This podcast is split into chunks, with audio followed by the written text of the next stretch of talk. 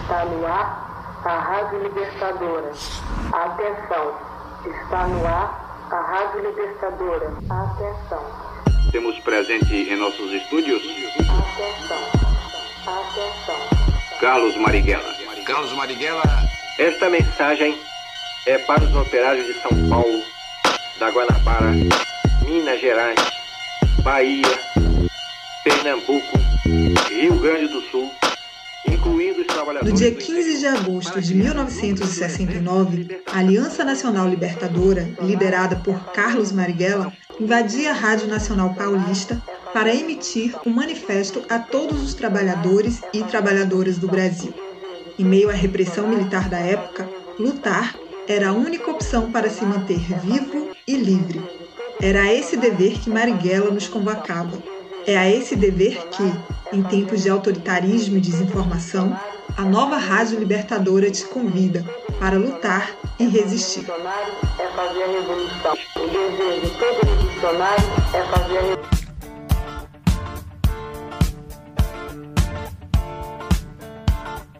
We don't need no education.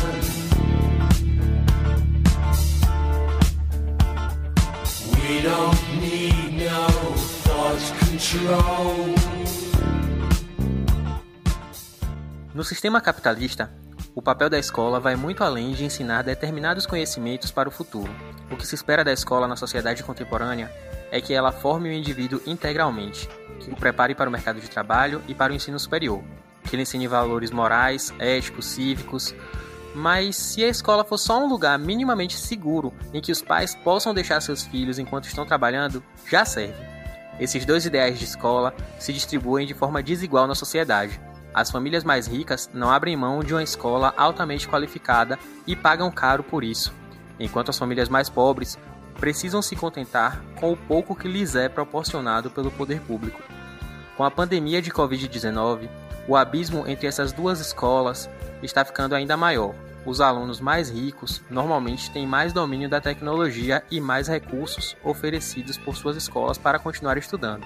Os mais pobres, por sua vez, não têm ambientes nem materiais adequados para estudar. O acesso à tecnologia é muito precário ou inexistente, e as famílias raramente podem ajudar no aprendizado. O isolamento social escancarou problemas que enfrentamos há várias décadas. Mas como será a escola depois da pandemia? A escola vai, mais uma vez, ignorar os seus próprios problemas e todas as mudanças históricas da sociedade? E os professores, como têm passado por isso? Sem escolas funcionando, como os pais têm lidado com a educação dos filhos em casa? Até que ponto a tecnologia pode resolver os problemas da educação? Se essas questões também não saem da sua cabeça, fica com a gente. Está começando a nova Rádio Libertadora, o podcast da Brigada Marighella. Eu sou Shelton de Aragão. E eu sou Fernanda Castro.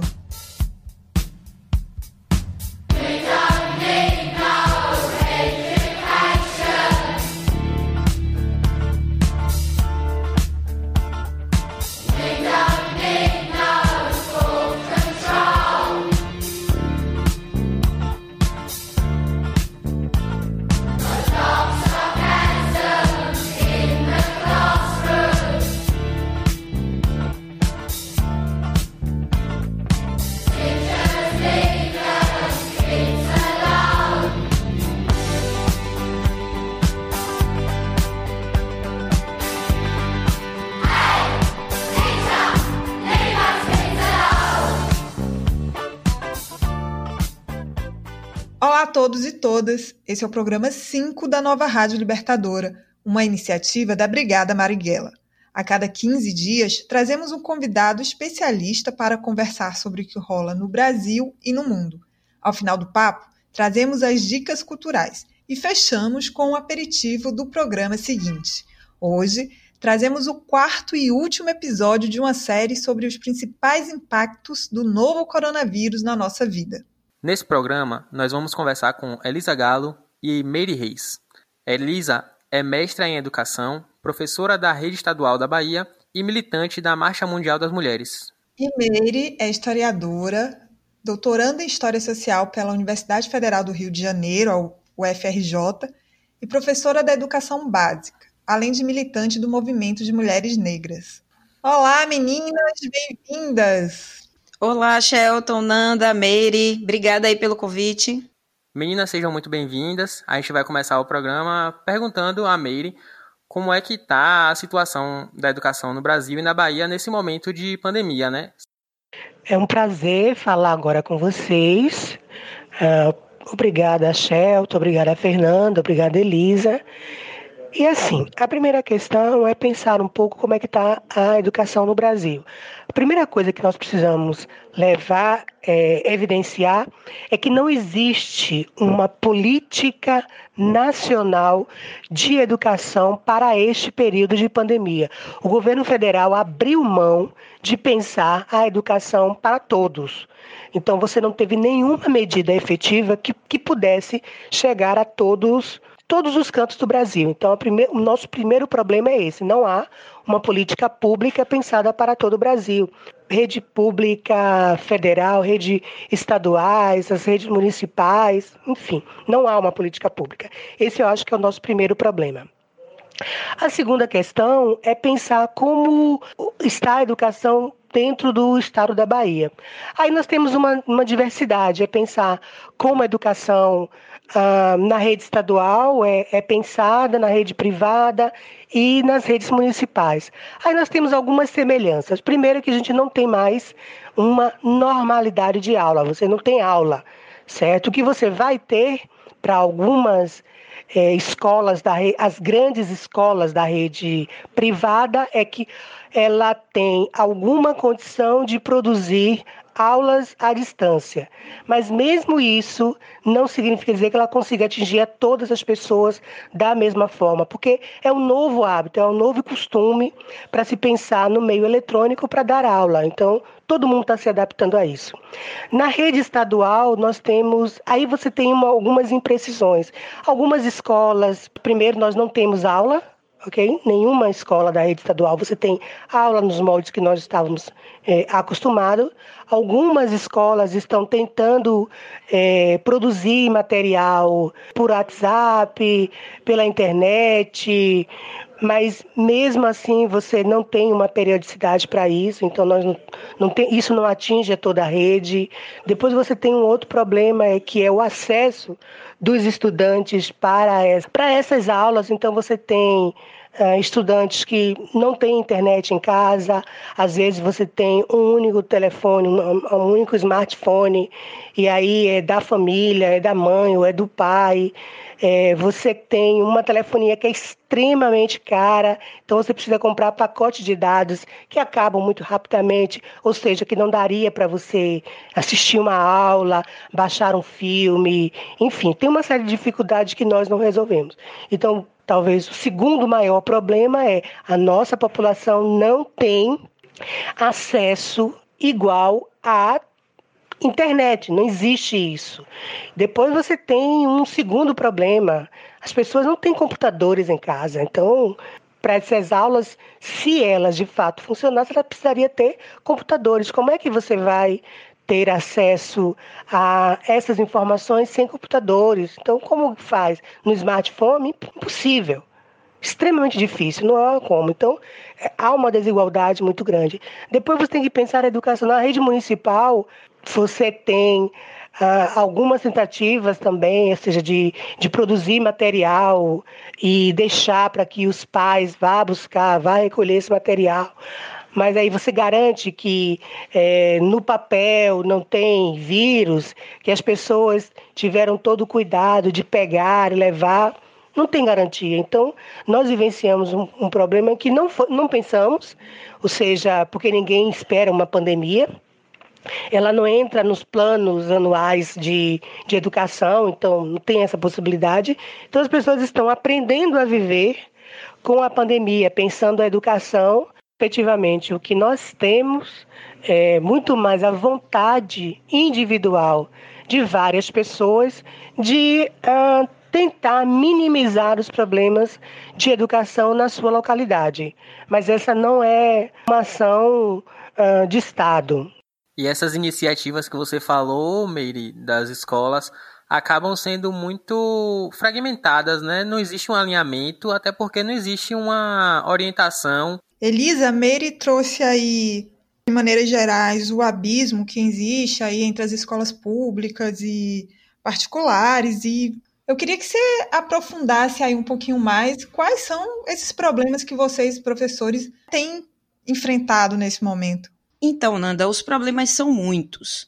E assim, só para confirmar o que Meire está trazendo, a gente tem no Brasil, de acordo com dados de 2018, que são os dados mais recentes, a gente tem 59% das pessoas das classes D e E sem navegar na internet. A gente tem 70 milhões de brasileiros com acesso precário à internet. Então, se a gente está num momento como esse, falando de uma mudança drástica na educação, no processo educativo, migrando essa educação totalmente para a educação à distância, isso é um problema gravíssimo. Né? Então, a infraestrutura é o primeiro dos problemas. Então, é a primeira das barreiras que a gente encontra.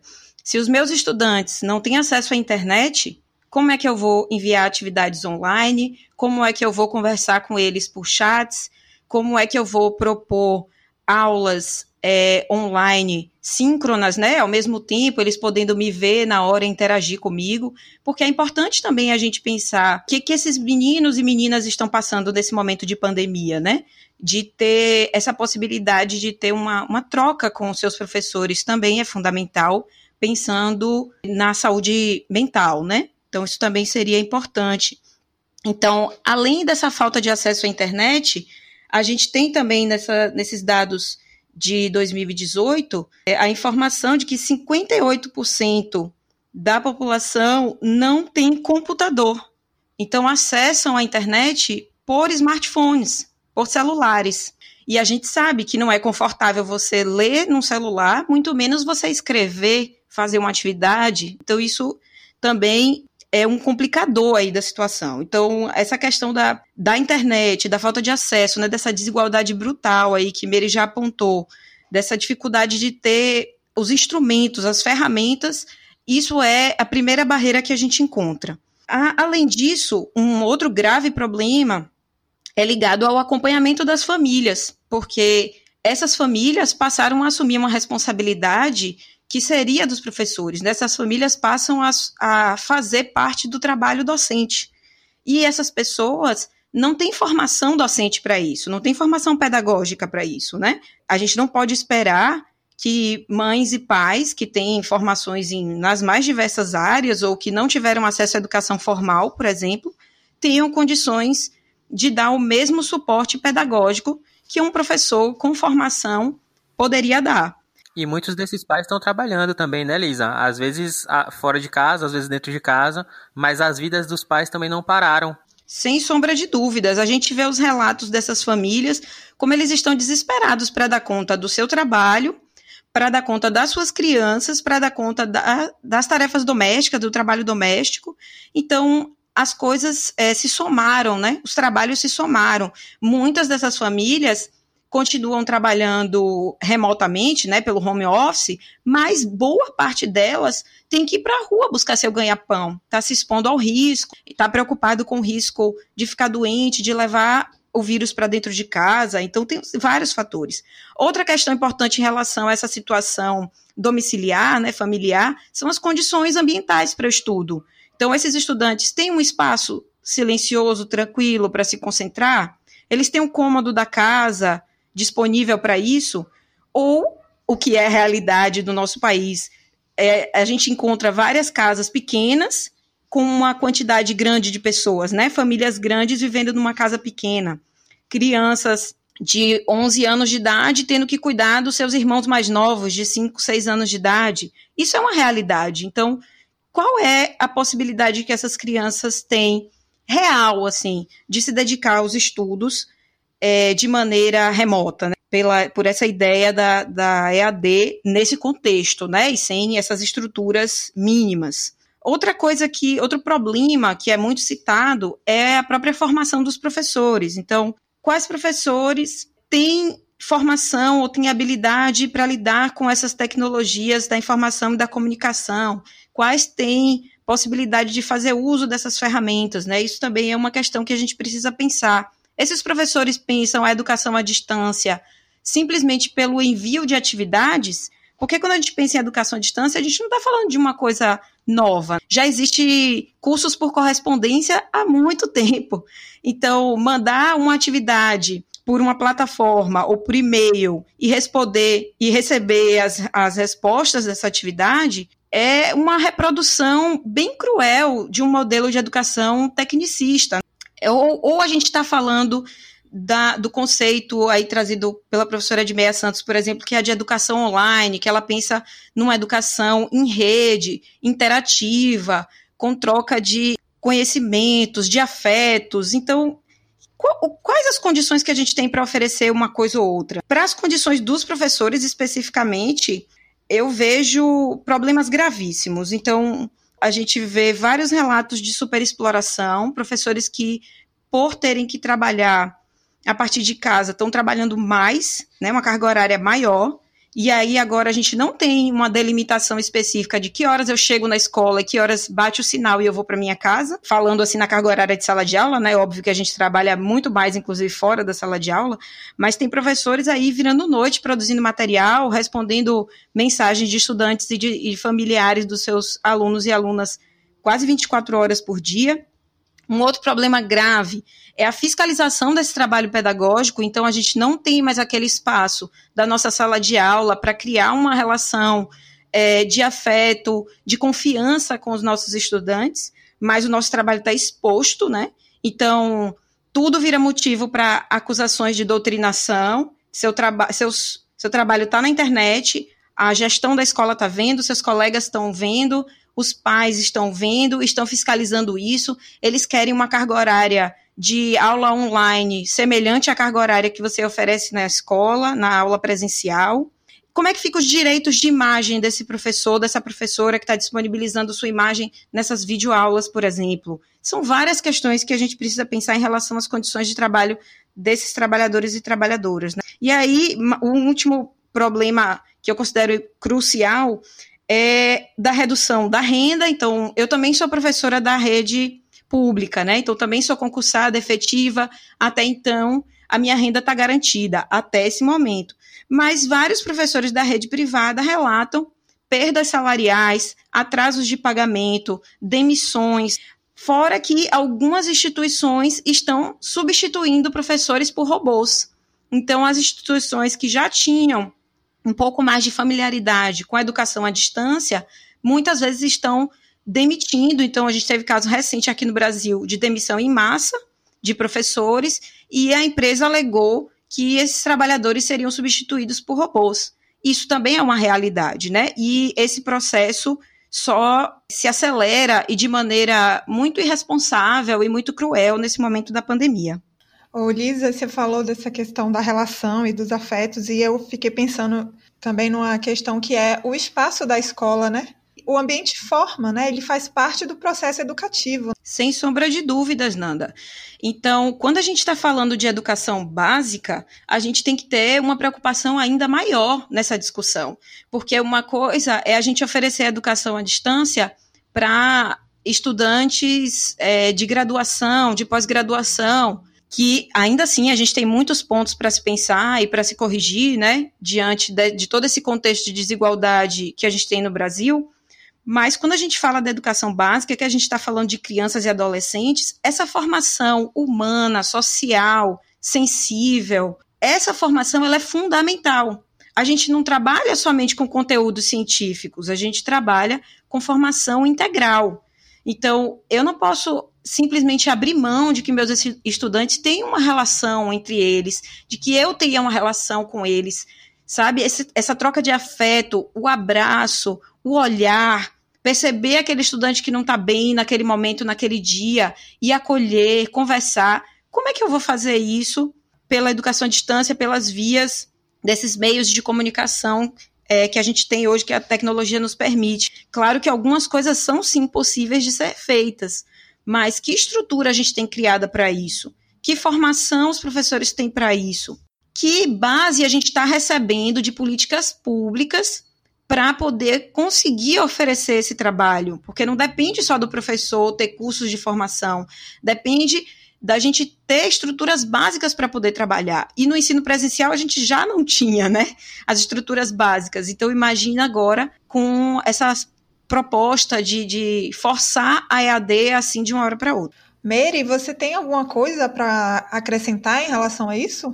além de todas estes, essas dificuldades, temos uma coisa assim, é, para algumas escolas que já estão tendo algum tipo de acesso, você tem que ter o domínio das ferramentas. Ora, professoras e professores que não têm essa ferramenta como elemento do seu cotidiano, ela não vai aprender de uma hora para outra a se posicionar frente ao vídeo, a ver luminosidade, a ver qual é a linguagem que você passa, transmite, quais conteúdos você consegue minimamente falar com de forma razoável, enfim, você tem uma nova aprendizagem para essas pessoas. Para aquelas que ainda não não dominam as ferramentas, precisamos de algum tempo tempo. Então, como é que vai se dar? Depois temos que pensar também que a escola, como Elisa já lembrou aí, a escola ela já tinha uma série de problemas estruturais. Então, salas extremamente quentes, às vezes úmida, salas em que não é apropriada para aula, às vezes você tem quadros ruins. Então, tem pouco, tinha poucos equipamentos eletrônicos na escola, então, às vezes, você tinha computadores defasados, enfim, você tinha já alguns problemas estruturais na escola.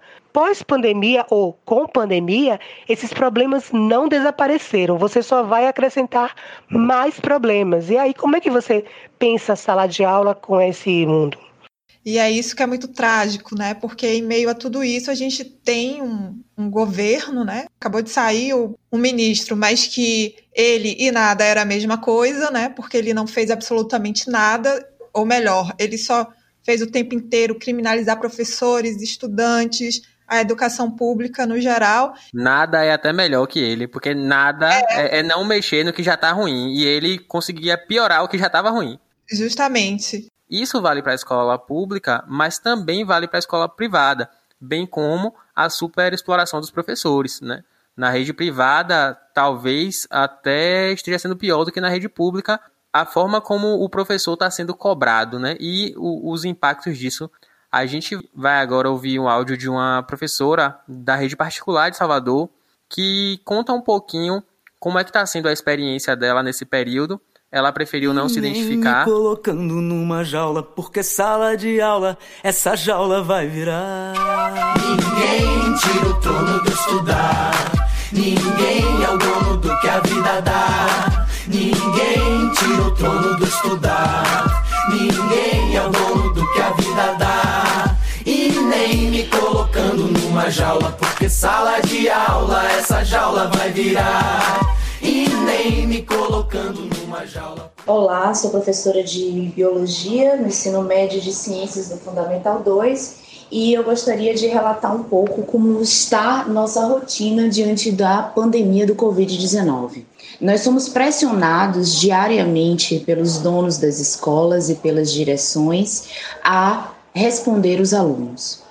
E eles mandam mensagem, não importa a hora são alunos, são crianças né, de 11, 10 anos até os 18, né, no meu contexto, porque eu sou tanto do ensino médio quanto do fundamental.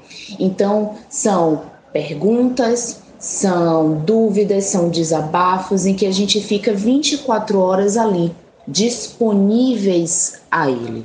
E claro que isso reflete na nossa carga horária, mas financeiramente não, não reflete continuamos recebendo o mesmo valor e até não recebendo em alguns casos, porque muitos pais não querem pagar as mensalidades ou usam a desculpa de não verem videoaulas constantes dos professores para não pagar a mensalidade, resultando o que no atraso do nosso salário.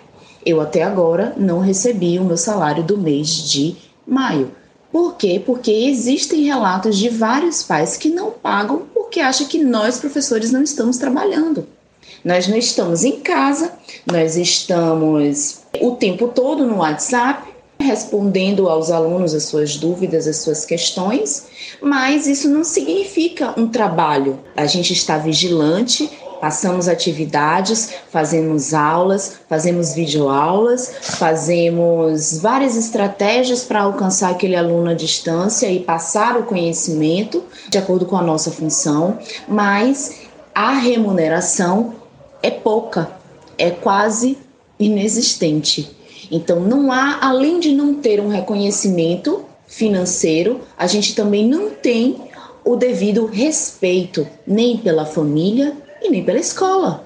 Porque a partir do momento que os pais reclamam ao dono da escola e à direção sobre isso, e essa reclamação ela não é, é tratada ali mesmo e, com, e corrigida, e ela é repassada aos professores, isso significa que aquela direção e o dono da escola estão corroborando com a opinião dos pais. Então, nesse, nesse dia a dia, no início da, da pandemia, eu praticamente trabalhava 24 horas. Agora, no mês de junho, eu começo a me podar, a não responder certos horários, mas eu costumava responder alunos que me procuravam no domingo às 10 horas da noite. Há pais que me procuram de noite também. Pais, eu falo tanto mãe quanto pai, porque não conseguem acessar uma plataforma, não conseguem enviar um e-mail, porque eles não sabem enviar um e-mail, eles é, não sabem digitar uma atividade, não sabem fazer do jeito que é solicitado pelo professor. Então, a rotina no início da pandemia foi uma rotina de desespero. Ficamos desesperados sem saber como passar atividade para o aluno, sem como mexer nas ferramentas tecnológicas para que o ensino à distância se configurasse. Ficamos pressionados sem saber como é que iríamos receber. Será que vai ter redução do salário? Será que os pais vão conseguir pagar? O que, que vai acontecer? E aí a gente sentava no computador às 8 da manhã e eu saí, eu no caso, né? E eu saía uma hora, duas horas, às vezes eu nem saía. Às vezes eu via o dia raiar e eu fazendo café para poder me manter acordada, porque eu tinha que selecionar material. Selecionar material é muito complicado, é um trabalho muito grande. Não preciso falar aqui porque os professores entendem o quão trabalhoso isso é. Mas os pais não, não reconhecem, não valorizam, não, não ajudam educando seus filhos a valorizar aquilo. No contexto de maio, de abril e de maio, ainda tinha muita insegurança, né? Porque os pais começaram a pressionar as escolas para que existi, existissem as videoaulas. Mas como assim? E aquele professor que não tem uma internet boa? E aquele professor que não tem um computador direito para fazer uma, uma gravação boa? E aquele professor que não, não domina de todas as ferramentas tecnológicas a ponto de fazer um vídeo para entreter e passar a informação, aquele conteúdo para o aluno? Então, novamente, às vezes eu posso até soar repetitiva, nós só sofremos cobranças e são cobranças esdrúxulas, são cobranças sem um raciocínio lógico, as posturas mudam, são grupos no WhatsApp com 400, 500 mensagens, sabe? Por quê? Porque os alunos estão desesperados, os pais estão desesperados, os donos das escolas estão desesperados, todo mundo está desesperado e ansioso nesse contexto. Que neste trono todo ser humano é rei, seja preto, branco, rico, pobre, santo, ateu. Pra ter escolha tem que ter escola. Ninguém quer esmola, isso ninguém pode negar. Nem a lei, nem Estado, nem turista, nem palácio, nem artista, nem polícia militar. Vocês vão ter que me encolher, se entregar porque. É, a situação é bem complicada, né? Também na rede particular. A gente conhece os problemas todos da rede pública e acha que tá tudo às mil maravilhas na rede privada, mas não é bem assim não, né? Elisa, quer complementar? É, eu quero reforçar essa ideia do quanto o trabalho dos professores e professoras tem um aspecto que é invisível, né? As pessoas acham que a gente só trabalha quando está ali na sala de aula, mas para chegar na sala de aula tem todo um tempo de planejamento, de estudo, de seleção de material, de preparação de material. Então, para eu dar uma hora de aula, eu trabalho duas, três, quatro, seis para preparar essa uma hora. tem, tem que se pensar também nessa valorização do trabalho docente de uma maneira mais ampla. E no caso do relato que a gente acabou de escutar, nem o básico, que é a remuneração que o trabalhador tem que receber diante do trabalho prestado, está sendo garantido. Então é bem preocupante a gente pensar nessa situação. A gente está vivendo uma extrema precarização, a gente já vinha vivendo um processo de precarização do trabalho de uma maneira geral nessa sociedade capitalista, do trabalho docente também, e esse processo da pandemia acelerou. Assim, é essa ideia da gente usar as tecnologias da informação e da comunicação na educação, ela não é uma uma coisa super nova. E, e eu entendo, inclusive, que ela é uma coisa até inevitável porque as tecnologias avançam, mudam, trazem novas formas de sociabilidade, de, de, diálogo, de comunicação, e é natural que a gente vá se apropriando disso e trazendo isso para o nosso dia a dia também, na sala de aula, nosso trabalho pedagógico. Agora, esse processo não pode acontecer dessa forma, de uma forma irresponsável, sem considerar o contexto de pobreza da nossa população, né, de desigualdade brutal que a gente tem nesse país. Então, quando a gente olha os dados, os números, quem é que está mais morrendo de Covid-19 no Brasil? É a população pobre, a população negra, né? Agora a população indígena também sendo profundamente afetada. E quem é que vai ficar sem acesso à educação também? Da, da mesma forma, a gente de novo massacra as mesmas pessoas. São várias questões que a gente fica aí para refletir. Eu só queria fazer um adendo quando vocês comentaram sobre a postura do governo, do Ministério da Educação. Eu penso que nosso problema é ainda mais profundo, porque para além de aparentemente não fazer nada ou propor até aprofundamentos dos problemas que a gente já tinha, a gente observa que tem pessoas ligadas a esse governo também muito interessadas no retorno financeiro que esse processo vai dar. Então, a gente percebe que antes da pandemia já existiam bolsonaristas investindo pesado na edição de livros didáticos, que basicamente é o que sustenta as editoras no Brasil, é a venda de livros didáticos. Então, quer ver professor sendo bem tratado dentro da escola? É quando o pessoal das editoras chega lá para apresentar e para oferecer seus livros didáticos. Nossa, a gente é tratada pão de ló, como diz o povo. É, com as mudanças da regulamentação, com as tentativas de mudança de regulamentação da produção desses materiais didáticos, se abriu possibilidades para que essas editoras ligadas a bolsonaristas, a nomes bolsonaristas,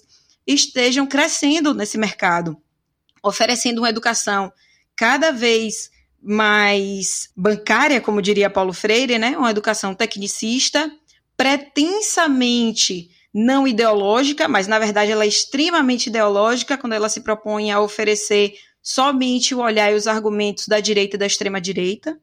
A gente vê também empresas produzindo aplicativos para esse momento da pandemia, também ligadas bolsonaristas.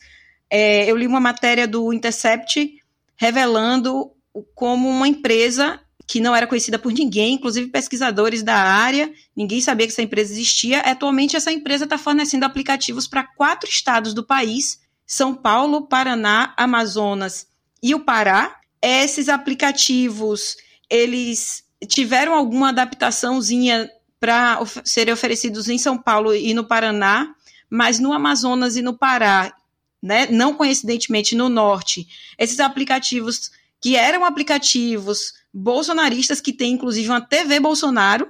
Esse aplicativo está sendo oferecido exatamente desse jeito para os estudantes das escolas públicas. Então, ele abre lá o aplicativo, logo na primeira imagem da interface do aplicativo, ele tem a possibilidade de ver lá a TV Bolsonaro. Assim como ele tem a possibilidade de ver os materiais que os professores dele estão produzindo e postando. Então, existe um interesse econômico muito grande na educação brasileira. Tá? Existem empresas também ligadas à Fundação Lehman, enfim, a própria Google investe pesadamente na educação já há alguns anos, Banco Itaú também. Então, são várias empresas que estão de olhos arregalados para a educação, inclusive para a educação pública brasileira. Mais do que nunca, a gente está no momento de provar o que Darcy Ribeiro falou, que a crise na educação brasileira não é uma crise, e sim um projeto. É, existe um projeto de desmonte da educação, especialmente da educação pública, no Brasil. Existem, obviamente, interesses econômicos por trás disso. A gente já vê que as escolas particulares, quase todas, né, a maioria das escolas já opera com sistemas de ensino e esses sistemas são pré-moldados, eles entregam ali para o pro professor e falam assim, aplique. Já trabalhei com vários desses sistemas, já cheguei até ao ponto de escutar o representante do sistema dizer, olha, vocês não tem que mexer em nada aqui, vocês não tem que trazer material complementar. Esse módulo é feito para você só aplicar, quer dizer, até a importância do professor na sala de aula é reduzida por essas plataformas de ensino. Eles querem só que a gente aplique como robô. A qualquer momento você não vai precisar nem ter graduação para entrar na sala de aula e aplicar o que está ali no módulo. Onde fica a autonomia do trabalho pedagógico? Né? Com certeza. A crítica, né? A gente não tem nem o, o poder de fazer uma educação crítica, de olhar para o material e falar assim, vou adaptar isso para minha realidade, para minha turma, para enfim, para esse momento que a gente está vivendo. Não, é chegar e aplicar. E é muito perigoso ver como é que essas plataformas de ensino de corporações cada vez maiores estão se aproximando da rede pública. Se todo esse cenário que está colocado aí, né, que vocês trazem sobre os meios tecnológicos e como eles foram e são apresentados como uma solução, né, e, e uma solução muito rápida e de uma hora para outra todo mundo agora vai usar e todo mundo sabe, parece ser uma coisa muito simples. Né? Vende como uma coisa muito simples, mas na verdade acaba também escondendo e velando problemas e não dialogando com a realidade. Eu queria saber de vocês, assim, vocês falaram muito aí dessa, dessa dificuldade de acesso e de domínio das ferramentas, mas eu queria também falar sobre a relação professor-aluno, que fica muito prejudicada sem esse contato presencial. E como tem sido essa experiência para vocês? É, a minha escola decidiu por adotar uma plataforma fornecida pelo governo do estado e a gente tem a possibilidade de enviar atividades. Alguns professores estão usando os artifícios que podem, assim, montando grupos em WhatsApp, enviando coisas por e-mail. Mas falando especificamente sobre isso que Nanda tocou, nessa coisa da relação, eu já cheguei a mandar atividade, mas também já conversei com vários colegas o como eu estou profundamente incomodada com isso, porque eu só fico pensando como é que esses estudantes recebem essas atividades? Será que eles não olham para isso e pensam assim, poxa, os professores acham que a gente está aqui de boa, que a gente pode sentar e ficar fazendo atividade o dia todo, sabe? Que a gente não está sofrendo nesse processo de pandemia, de medo de ficar doente, de medo de perder um familiar, de ter um familiar correndo risco na rua para poder garantir o sustento da família. Então, eu emocionalmente tenho sim me sentido abalada com isso, de não ter possibilidade de ter contato com eles, com elas, saber como eles estão, né? Saber como estão suas famílias, poder ter esse momento de, de troca. Eu não posso dar um abraço físico, mas eu poderia pelo menos conseguir conversar com eles. Mas infelizmente é, é muito difícil porque a gente tem poucos canais para isso. A maioria dos estudantes não tem acesso realmente à internet. Os que têm poucos têm computador, é, Wi-Fi em casa é uma minoria, então boa parte dos estudantes só tem acesso a redes sociais, porque as operadoras de telefonia disponibilizam acesso a redes sociais de maneira gratuita. Então, eles não podem fazer uma pesquisa, buscar informações, ler uma notícia, uma matéria de jornal, um texto científico. Eles não podem fazer nada disso, eles só podem acessar aquelas redes sociais ali, ter acesso àquelas correntes de mensagem de rede social, aquelas imagens de pessoas que aparentemente se colocam como é, felizes e, e, e, tranquilas e meditando nesse momento de pandemia, enquanto eles estão vivendo numa extrema precarização, numa extrema violência, né? A violência doméstica aumentou e a violência doméstica afeta uma família inteira. Se a gente já lidava com isso no nosso cotidiano e tinha a possibilidade de olhar no olho, de conversar, de acolher, de dar um abraço, nesse momento isso não está sendo possível. Então, isso também é muito doloroso, inclusive para nós, né, de não poder fornecer esse afeto.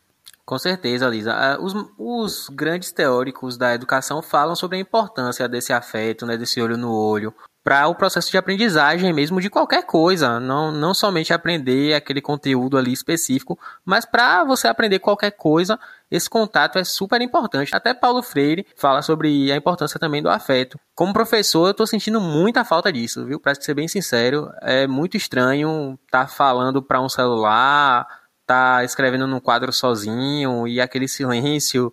É, até o barulho da sala de aula me faz falta. E eu sei que, por mais que eu tente passar nos meus vídeos, né, nas videoaulas, o quanto eu me preocupo com eles, tentar fazer uma coisa mais descontraída, mais na linguagem deles, pro, propor atividades um pouquinho mais personalizadas para aquele aluno que não está se adaptando à atividade padrão. Por mais que eu tente todas essas estratégias, não é igual a estar tá na sala de aula, a chegar do lado do aluno que está ali cabisbaixo e falar: e aí, o que é que está rolando? Por que não fez ainda? Qual é a dificuldade? Vamos conversar sobre isso. Não é a mesma coisa de chegar na hora do intervalo e, e bater um papo com o um aluno, aquele aluno que você viu na sala de aula que estava um pouco disperso ou que estava um pouco agitado. Com certeza, a, a presença física e a relação física entre professor e aluno faz toda a diferença no processo. E eu, eu sei que nossos alunos vão voltar muito diferentes para a escola, né? Quando realmente a gente puder ter aulas presenciais, emocionalmente eles vão voltar muito diferentes. Eu fico sentido por não poder fazer nada nesse momento. É, eu sou até suspeita, porque inclusive eu sou pesquisadora de, da educação didática e ludicidade há mais de 10 anos, então eu só penso a educação dessa forma, sabe? Para mim, a pessoa só vai ter possibilidade de atingir um aprendizado significativo quando ela tem um envolvimento real. Então, esse envolvimento profundo nessa dinâmica de ensino-aprendizagem depende do afeto, depende da ludicidade. E a ludicidade não é só jogar, brincar. A ludicidade é estar envolvido completamente com aquela atividade que você está realizando. E a gente consegue promover isso em sala de aula, quando a gente tem aquele contato ali, um perto do outro. Mesmo assim, com muitas dificuldades, né? A distância é bem preocupante. Exatamente. É, esse processo de mudança já está em curso, na verdade. A gente sempre fala no futuro, mas assim, a, a mudança está acontecendo a cada dia. Não somente no ambiente escolar, na realidade da educação, mas também dentro das famílias, né? As famílias estão sendo profundamente transformadas por todo esse processo e as coisas acabam se misturando, né? Porque ele é aluno, aquele aluno ali, ele tem pai, tem mãe, aquele filho é aluno de uma série de professores. Então a gente está falando ali de pessoas. E quando esses universos se cruzam, como no meu caso, que sou professor e também sou pai, a gente ganha uma camada a mais de complexidade nessa discussão. É, Para falar sobre isso, sobre essas dificuldades todas, a gente vai ouvir agora uma participação da minha queridíssima ex-professora Cândida Moraes, que é coordenadora pedagógica da rede municipal de Salvador. Ela é também professora de uma universidade particular e é mãe. Arma, roupa, aos olhos de uma criança, quente, barro, tempo, karma, boca, aos olhos de uma criança, mente, sarro, alento, calma, moça, sorte, olhos de uma criança, sente, pigarro, atento, alma, morte, olhos de uma criança. Sou Cândida Moraes, sou pedagoga, sou doutora em educação e atuo como coordenadora pedagógica numa escola municipal de Salvador e como coordenadora do curso de pedagogia da Unijorge. Bom, é importante esclarecer que esse momento de pandemia e isolamento social que nós estamos vivendo afetou todas as esferas, esferas sociais, especialmente a educação, por conta da impossibilidade de socialização das crianças, dos jovens e dos adultos. Uh, afeta é, nesse momento, principalmente o processo de ensino e aprendizagem. Primeiro, pela necessidade de virtualização das aulas e dessa virtualização depender efetivamente de meios digitais e tecnológicos para que as aulas aconteçam. Então, o importante dizer que a educação ela é obrigatória a partir dos quatro anos de idade e que nesse momento as escolas e os profissionais, né, que atuam na escola, especialmente os professores, necessitaram criar novas estratégias e estímulos para que esse ensino acontecesse num meio diferenciado. Um segundo ponto importante para destacar é, é, que esse momento de isolamento social evidenciou a necessidade da família na experiência educativa com as crianças pequenas, principalmente. Mas não só as crianças que fazem parte da educação infantil, mas também as crianças do ensino fundamental, assim como os jovens no ensino médio, é, no ensino fundamental 2 e no ensino médio. O que é relevante considerar nesse momento? Que para a criança, a escola é, a vivência, a experiência, a afetividade, a troca está num lugar de necessidade, num lugar de importância na vida de cada uma delas. Então, a gente pode pensar que, se para o adulto o trabalho importa como atividade essencial, para a criança, a vivência, a experiência do aprender, a experiência do socializar é, e de construir e de manter esses laços de afetividade também é muito importante. Portanto, consideramos que é um momento desafiante tanto para as instituições de ensino como para as famílias, mas vale dizer que nesse momento é necessário que tanto as instituições como as famílias considerem que a aprendizagem ela está para além dos conteúdos estruturados no currículo, que dentro da minha perspectiva é, como educadora o que está numa condição de ser relevante são as experiências é, de apoio que a família possa dar e também as experiências de comunicação, interação que essas crianças possam ter com uh, o professor, a professora e com seus pares, com as outras crianças. Vale dizer que cada realidade é uma realidade, então, para as crianças da comunidade e que tem uh, dificuldades efetivas uh, de garantias materiais e que não tem, por exemplo, meios digitais e tecnológicos para acessar uma aula, é, é, muito importante que ela tenha outras possibilidades de interação. Uh, e, e essa interação, principalmente com a família e com outras crianças, devem vir de forma lúdica, de forma afetiva. É, entendemos que cada família pode, né, dentro da sua realidade, mediar essa situação de isolamento social e de permanência de educação dentro das suas reais possibilidades. Para eles férias, morre esperança e tudo isso aos olhos de uma criança. Gente, carro, vento, arma, roupa, aos olhos de uma criança. Gente, barro, tempo, karma, boca, nós, olhos de uma criança mente, sarro, alento, calma, moça, só aos olhos de uma criança. Sente, cigarro, atento, alma, doce, morte, aos olhos de uma criança. Muito obrigado, Cândida. Estamos num processo de transição, a gente não sabe o que é que vem depois, mas a gente sabe que não é o que a gente tinha antes. Alguns governadores já dão indícios de retomar não apenas as atividades comerciais, né? Algumas cidades já tem aí uma abertura de comércio e de várias outras atividades.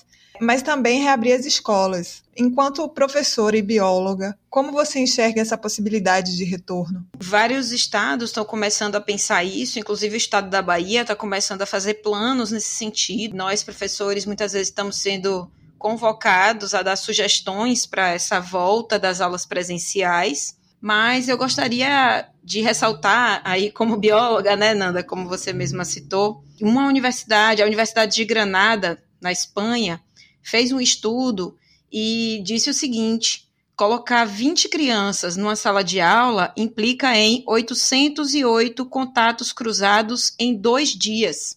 Repare, as nossas salas não têm 20 crianças, as nossas salas costumam ter o dobro disso. Como vai ser essa, esse retorno em segurança é absolutamente impossível. E antes da gente ter uma população vacinada ou da gente ter atingido a tão comentada imunidade de rebanho, né, quando a boa parte da população, em torno de 60% da população, é, já está imunizada, a gente não tem segurança real para voltar. Não adianta falar em reforma das estruturas, em, alternância das turmas, em alternância dos estudantes, em placa de acrílico em volta do professor, já ouvi essa possibilidade também. Nada disso vai, nem máscara, nada disso vai oferecer segurança real, porque ambiente escolar é necessariamente ambiente de aglomeração, ainda mais nos contextos tão precarizados que a gente vive na educação pública. Então, eu penso na estrutura física da escola onde eu trabalho e fico pensando, nossa, é absolutamente impossível. As salas de aula são insalubres, os corredores são estreitos, as crianças se acumulam da hora que elas chegam no portão até a hora que elas vão embora. E nós, professores, funcionários, servidores, todos da mesma forma, né? Então, segurança real não existe. A gente pode até fingir que vai amenizar os problemas, mas o que eu acredito é vai se abrir as escolas de maneira prematura, de maneira irresponsável, sem dar atenção aos dados científicos que a gente já tem, e em 15 dias essas escolas vão ter que ser fechadas de novo, porque os números de casos vão explodir e o sistema de saúde não vai ter condições de dar conta. Infelizmente, é esse o cenário que eu vejo se pintando aí na frente. E porque parece que não há justamente isso? Nenhuma elaboração para se abrir. É, algumas pessoas estão achando que o uso de máscara e sabonete e álcool gel vão resolver o problema. A realidade é que muitas escolas têm estruturas físicas extremamente insalubres, banheiros precisando de reformas urgentes, então a gente já não tem as condições sanitárias básicas. Antes da pandemia a gente já não tinha. A gente percebe que na escola fica um gripado, ficam 300 gripados. É transmissão de vírus por via aérea, do mesmo jeito que acontece. Inclusive nós, né, Lisa? Os professores também. Quando eu vejo aluno tossindo, espirrando na sala, eu já Exatamente, sei como ficar também. Exatamente, inclusive nós. E a gente tem um contato muito próximo. Basta a gente observar o que os estudos têm mostrado. Num um ambiente fechado, mesmo que a gente escancare janelas, que ligue ventiladores, não tem para onde correr. As gotículas, as partículas, elas ficam em suspensão no ar por um tempo. O nosso contato, ele não é um contato pontual, né? A gente convive de uma maneira muito intensa, porque são horas e horas a fio ali juntos dentro da escola. Então, eu não vejo nenhuma possibilidade de segurança real.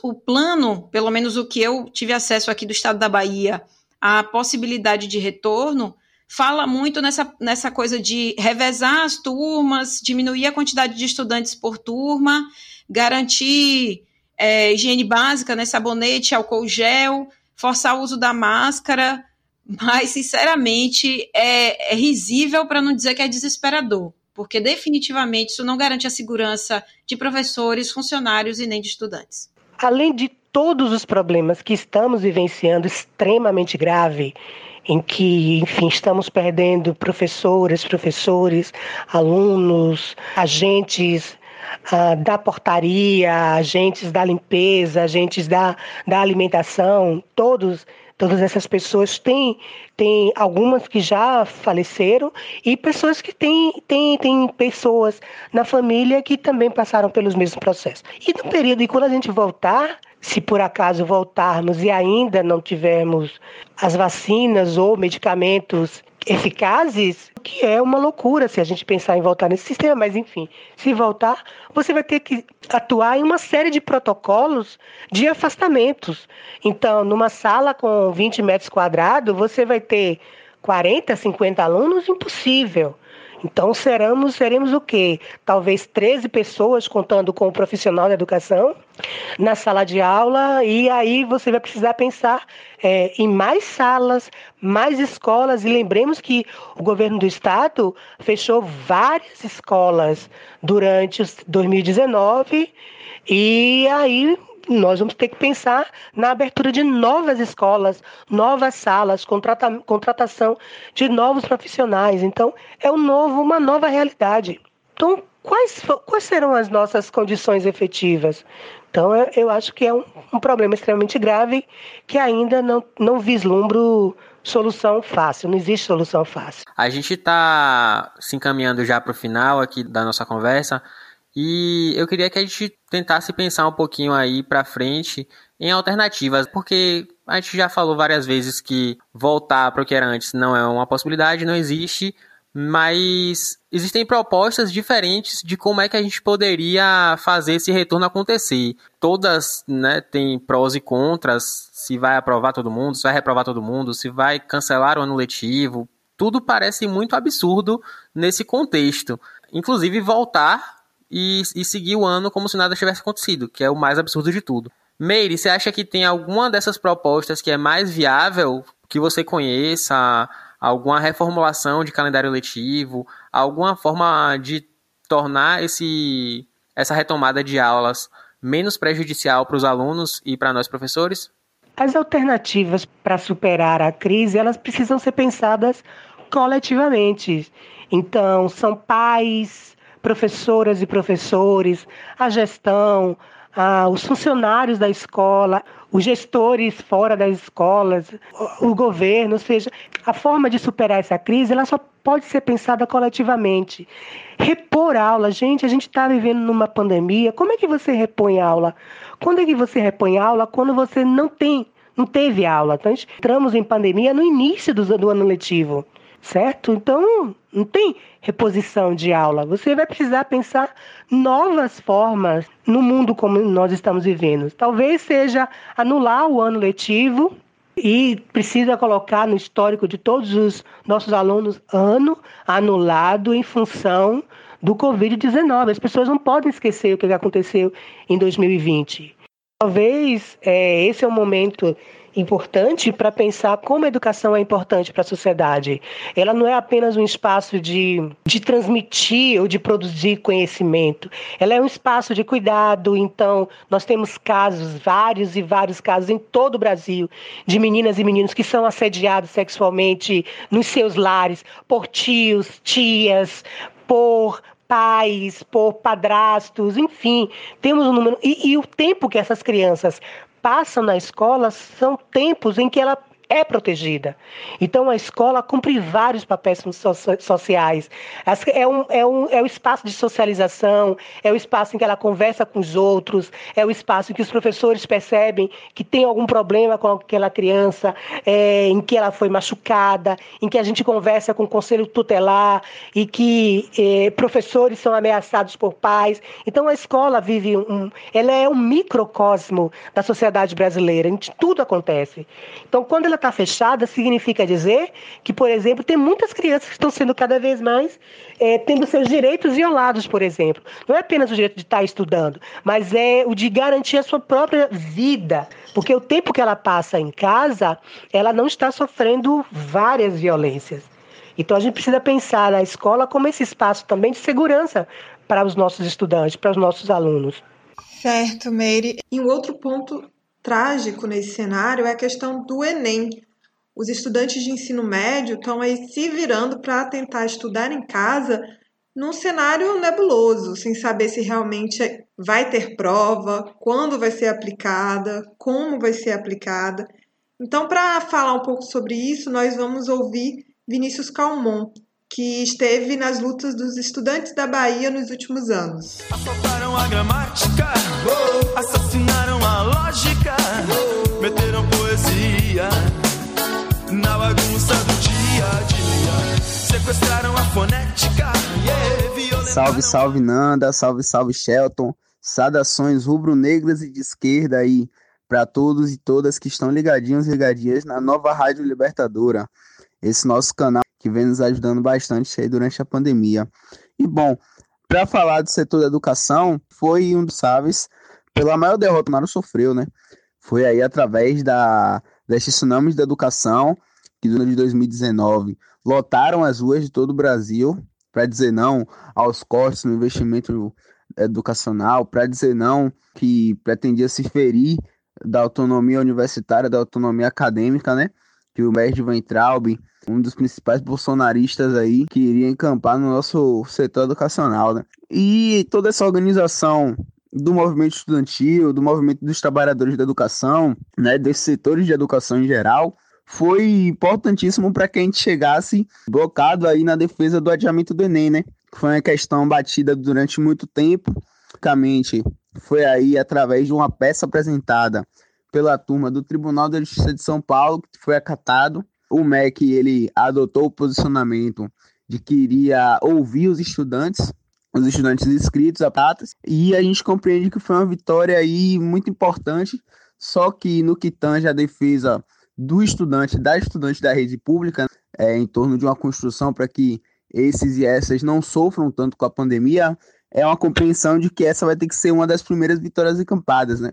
E a gente coloca também como importante não só o adiamento do Enem, mas o adiamento do próprio período de inscrição, que foi expandido aí logo no momento em que foi adiado o Enem. Sequestraram a fonética, yeah, violentaram a métrica, meteram poesia onde devia e não devia. Elisa, você quer acrescentar mais alguma coisa? É, eu queria colocar coisas bem rapidinhas, assim. Como solução, eu só penso a longo prazo e ela inevitavelmente está ligada a um combate ferrenho e uma eliminação da pobreza. Tem que acabar. Não tem como a gente continuar aceitando que existam pessoas vivendo na pobreza. Não tem como a gente continuar aceitando a desigualdade que esse país tem, que vários países do mundo têm. Então, se não for por esse caminho, eu sinceramente não vejo grandes esperanças na nossa frente. Então, certo, meninas, muito obrigada pela participação de vocês. Foi um ótimo papo, muito esclarecedor. Colocou aí questões muito necessárias para a gente poder refletir este momento e o momento que está por vir. Com certeza, Ananda. É isso aí. A gente agradece muito a participação de Meire, de Elisa. As portas estão abertas para vocês virem conversar com a gente de novo. Gente, eu também quero agradecer imensamente pelo convite de fazer parte aqui da nova Rádio Libertadora. Muito obrigada, Meire, pela troca aí. Shelton, Nanda, tô aqui para o que der e vier, tá? E vamos seguir em frente aí na luta, lutar por recursos para que essas desigualdades desapareçam, né? Não vou nem falar em serem reduzidas, porque o objetivo é que elas deixem de existir mesmo. Brigadão, valeu, um beijão. Tô bem debaixo pra poder subir. Tô bem de cima pra poder cair. Tô dividindo pra poder sobrar. Desperdiçando pra poder faltar. Devagarinho pra poder caber. Bem de leve pra não perdoar. Tô estudando pra saber ignorar. Eu tô aqui comendo para vomitar. Eu tô te explicando pra te confundir. Eu tô te confundindo pra te esclarecer. Tô iluminado pra poder cegar. Tô ficando cego pra poder guiar. E depois desse papo incrível, convidamos o nosso amigo Zé Guerra com as dicas culturais da quinzena. Chega mais, Zé. E aí, galera que está ouvindo a nova Rádio Libertadora da Brigada Marighella, Zé Guerra falando. Vamos então com nossa já tradicional sugestão cultural? A dica dessa vez é o curta-metragem Escola Sem Sentido, uma ficção produzida de forma independente por artistas de Brasília, que nesse mês de junho entrou na programação do Canal Brasil. Roteirizado e dirigido por Tiago Foreste, o filme traz à tona debates sobre o movimento Escola Sem Partido. O personagem central é Chicão, um professor de história apaixonado pela profissão que é acusado injustamente de promover doutrinação ideológica em sala de aula. O filme tem 15 minutos, foi viabilizado através de uma campanha de financiamento e produção coletiva, percorreu sete festivais e recebeu vários prêmios de melhor filme, direção e atuação. É isso aí, espero que gostem da dica. O filme é muito impactante, vale muito a pena assistir. Escola Sem Sentido, de Tiago Foreste, é a dica cultural desta vez. Salve, um abraço, estaremos juntos. Valeu, Zé. Excelente dica.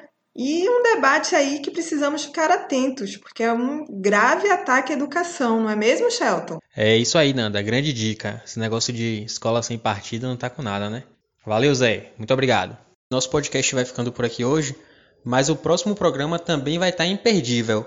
A gente vai conversar com Mário Magalhães, que é autor da biografia de Carlos Marighella, e Maria Marighella, que é neta do revolucionário baiano. Até a próxima, pessoal! E é claro que nós queremos muito contar com a sua participação nos próximos episódios. A sua opinião é fundamental para enriquecer esse papo. Então, não deixe de nos seguir no serviço de streaming da sua preferência e nas redes sociais da Brigada Marighella. Pelo Twitter, arroba bmarighella. No Instagram, arroba brigada.marighella. E no Facebook, Brigada Marighella. Envie também uma mensagem no nosso e-mail, novaradiolibertadora.gmail.com. Até mais!